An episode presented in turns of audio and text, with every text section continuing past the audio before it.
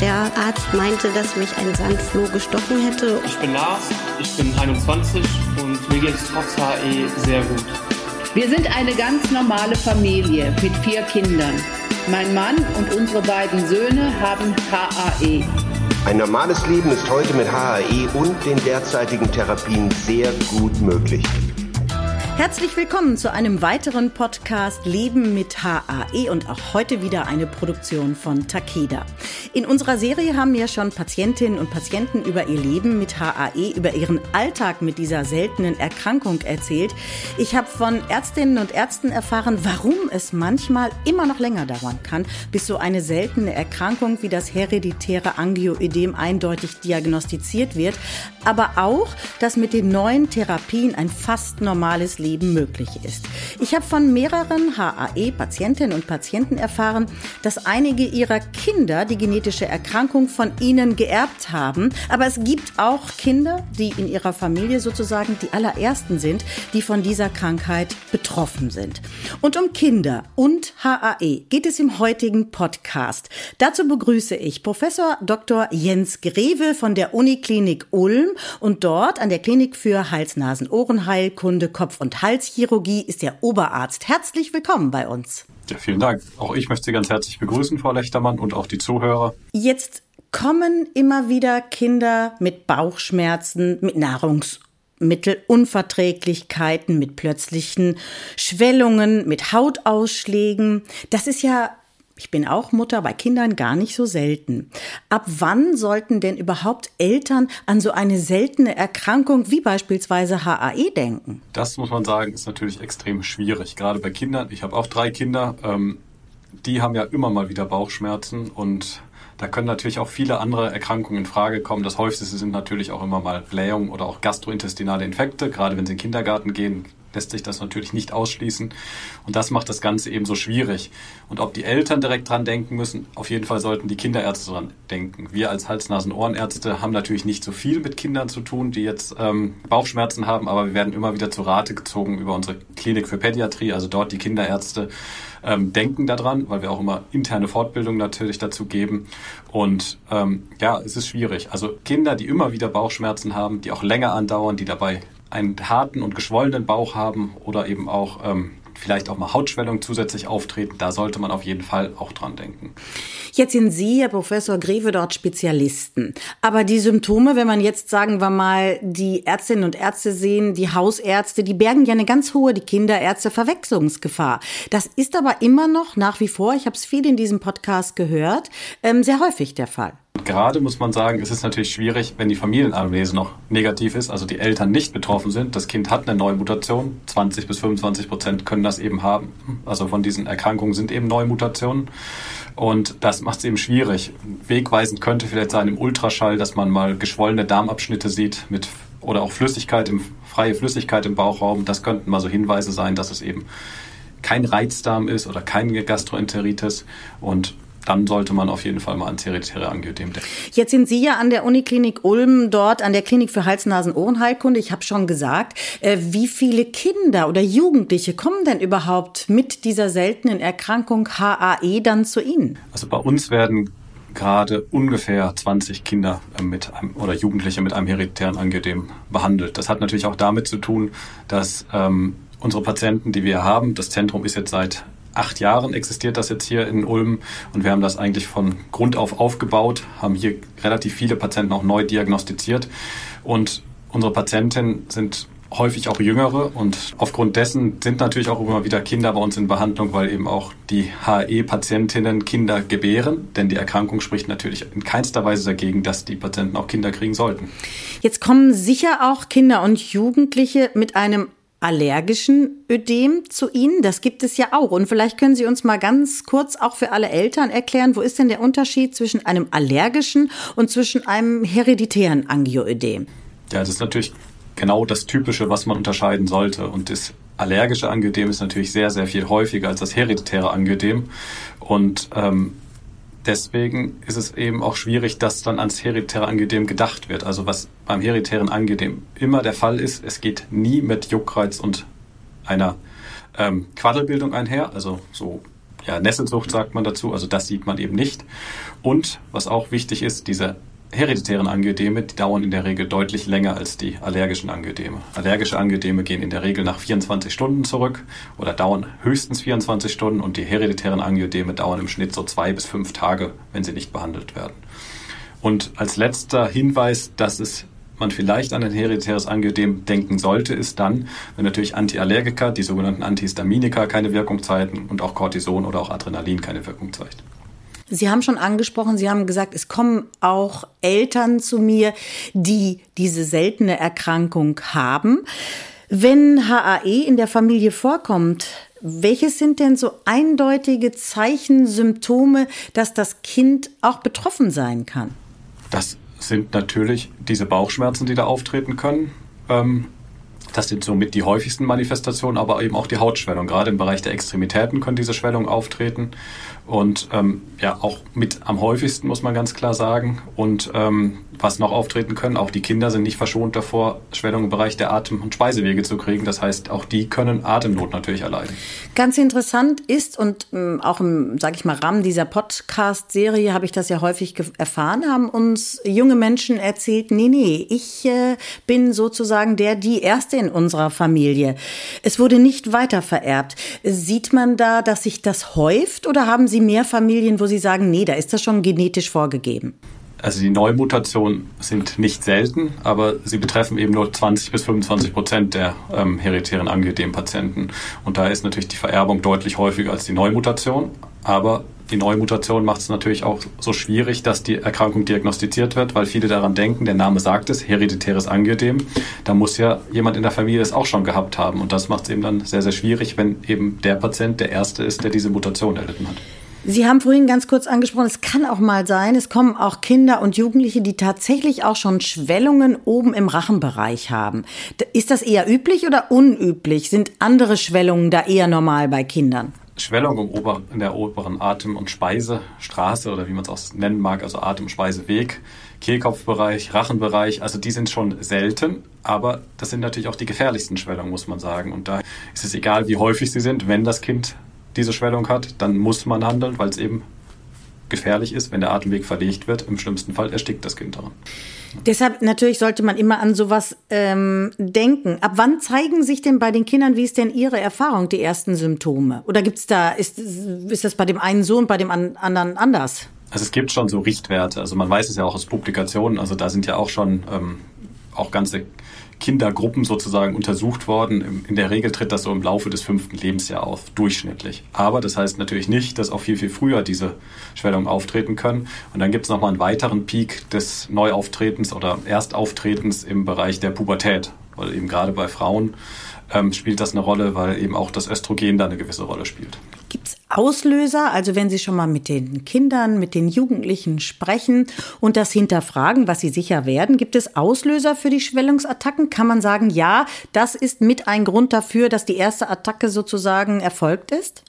Es gibt eine Vielzahl von Auslösern, die auch wirklich unterschiedlich sind zwischen den einzelnen Kindern, muss man sagen. Aber ähm, wo man es weiß oder was auch die Kinder immer wieder berichten, sind natürlich irgendwelche körperlichen Belastungen, sei es auch Traumata können dazu führen. Gerade Kinder sind wild, spielen viel rum ähm, und da können natürlich auch, wenn sie sich irgendwo stark stoßen, können dort Schwellungen auftreten, aber auch Stresssituationen. Da ist es auch egal, ob es jetzt guter Stress ist, die Freude auf den Geburtstag oder auf die Einschulung oder sowas oder eben auch das, die Freude aufs erste Date, klar.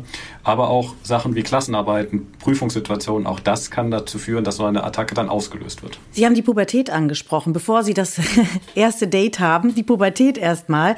Bei Mädchen kann sich ja diese Krankheitssymptomatik, das haben Sie gesagt, durch Veränderung des Östrogenhaushaltes verändern. Warum hängt das eigentlich miteinander zusammen? Ja, weil in dem System, es werden verschiedene, also dieses, wo dieses Bradykinin gebildet wird, werden natürlich auch verschiedene Faktoren gebildet, die das beeinflussen. Und da ist es eben so, dass Östrogen da auch einen Einfluss drauf hat. Und dadurch kann es eben zu einer vermehrten Bradykininbildung auch kommen. Gibt es Unterschiede beim Krankheitsbild zwischen Kindern und zwischen den Jugendlichen? Eigentlich keinen richtigen Unterschied, muss man ganz klar sagen. Also ob es jetzt Kinder sind, Jugendliche oder Erwachsene, natürlich ähm, ist es so, dass das natürlich von jedem in bestimmten Alter unterschiedlich wahrgenommen wird oder auch ähm, eine unterschiedliche Schwere hat für die Kinder. Und wahrscheinlich können es kleine Kinder, die es immer schon gewohnt sind, ähm, ignorieren vielleicht auch manchmal ihre Schwellung, was nicht so gut ist. Und vielleicht gerade, wenn jetzt in der Pubertät ist, man legt mehr Wert darauf, wie man jetzt aussieht und so. Da spielt natürlich die Schwellung im Bereich des Gesichts eine deutlich höhere Rolle und kann natürlich auch dazu führen, dass dadurch eben auch eine Belastungssituation auftritt, die dann wiederum neue Attacken triggert. Und gibt es, da muss ich gleich den nächsten Schritt nachfragen, Unterschiede zu den Erwachsenen?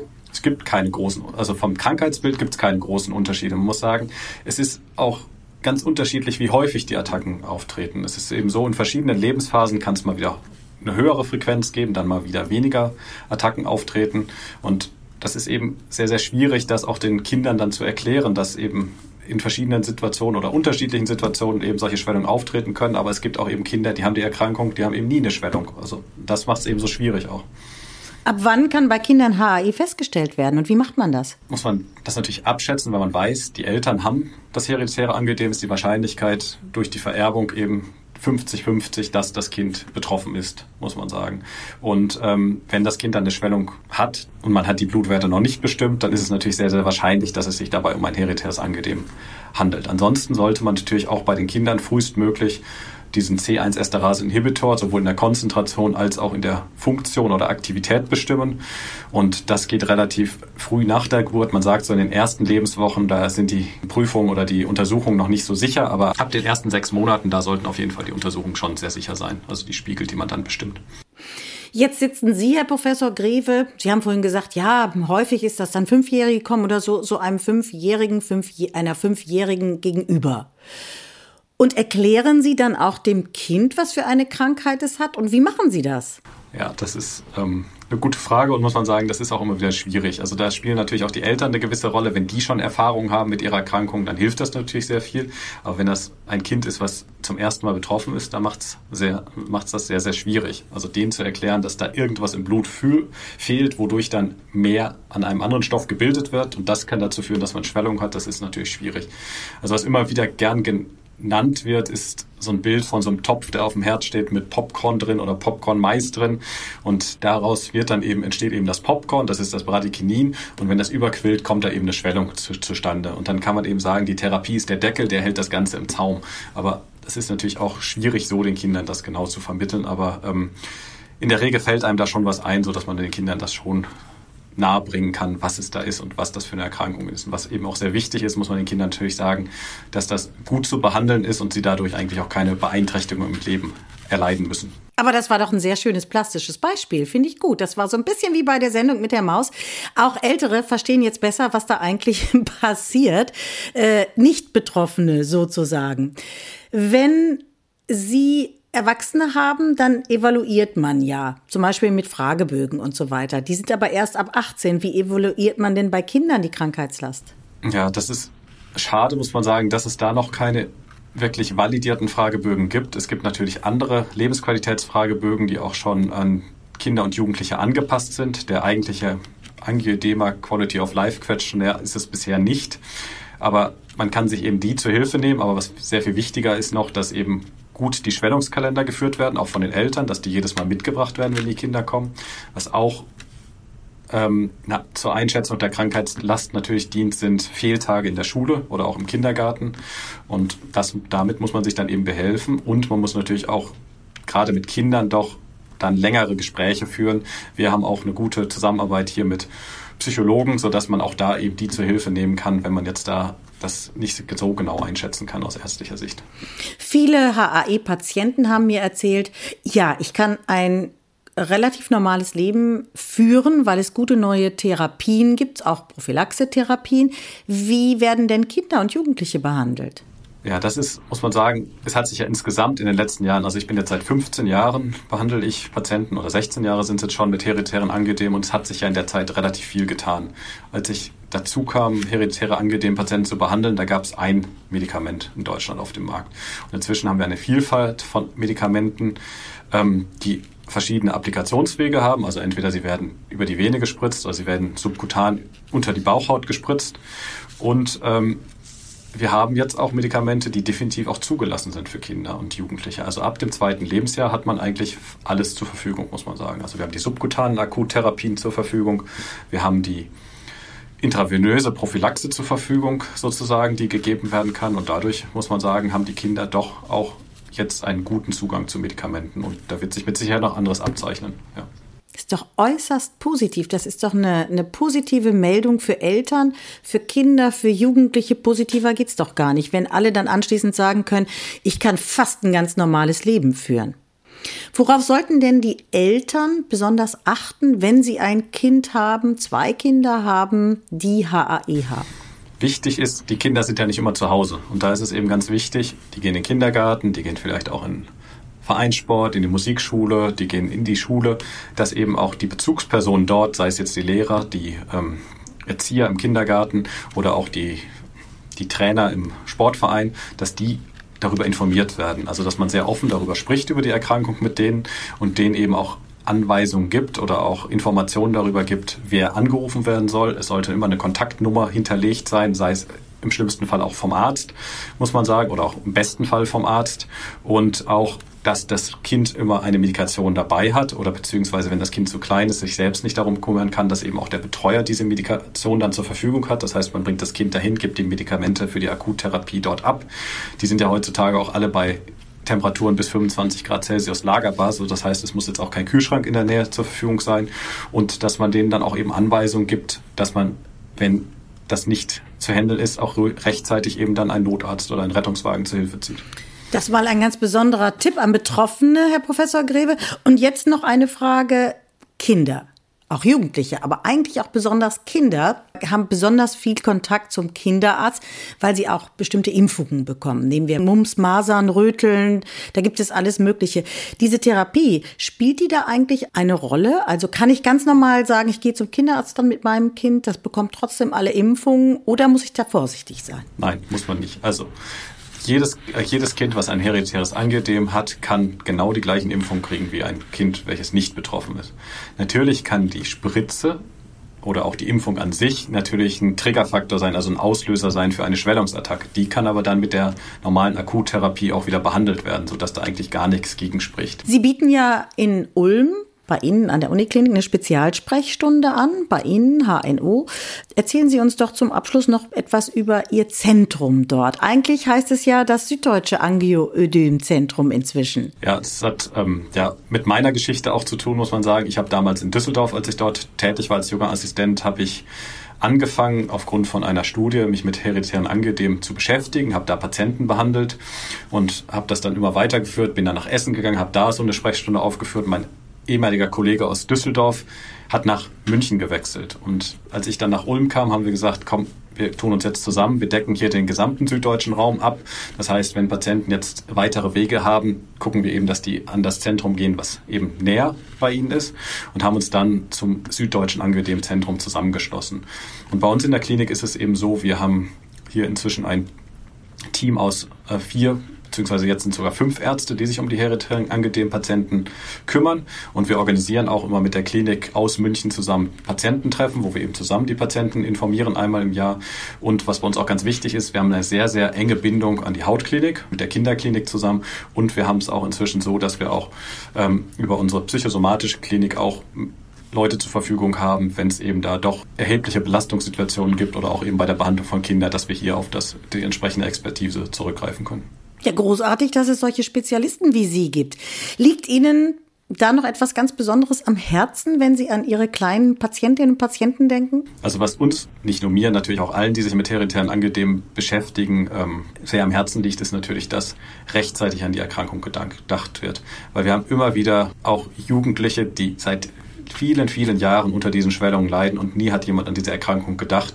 Und sie werden dann einfach zu spät diagnostiziert, weil man nimmt ihm eigentlich was von ihrem Leben, da sie häufig ausfallen, weil sie eben keine adäquate Therapie haben, weil keiner diese ähm, Erkrankung bisher diagnostizieren konnte. Wenn man eine Therapie dann hat, also die Diagnose ist da, die Patienten können sich therapieren, dann können sie eben fast nahezu ein normales Leben führen. Dann bedanke ich mich jetzt ganz herzlich bei Ihnen, Herr Professor Greve. Vielen Dank für Ihre Tipps. War sehr interessant. Auch ich möchte mich sehr herzlich bei Ihnen bedanken, weil solche Veranstaltungen oder auch Interviews, die dienen ja auch immer sehr den Patienten, sodass diese Erkrankung bekannter wird und sie lernen vielleicht auch so neue ähm, Ansprechpartner kennen, wo sie sich vielleicht auch mal ähm, an diese sie sich wenden können, wie sie weitere Informationen brauchen oder sich unsicher sind, gerade hier in der Region, wenn das gehört wird, dann können sie sich auch gerne an uns wenden. Vielen Dank, Herr Professor Greve. Und wenn bei Ihnen, liebe Zuhörerinnen und Zuhörer, der Verdacht besteht, dass es sich bei immer wiederkehrenden Schwellungen oder Bauchkrämpfen vielleicht um HAE handeln könnte oder Sie bereits eine eindeutige HAE-Diagnose haben, dann dürfen wir Ihnen empfehlen, dass Sie sich immer und jederzeit an ein HAE-Zentrum wenden können. Eine Übersicht der Anlaufstellen und aller HAE-Experten in Deutschland finden Sie auf der Website www.lebenmithae.de. Vielen Dank fürs Zuhören und Tschüss.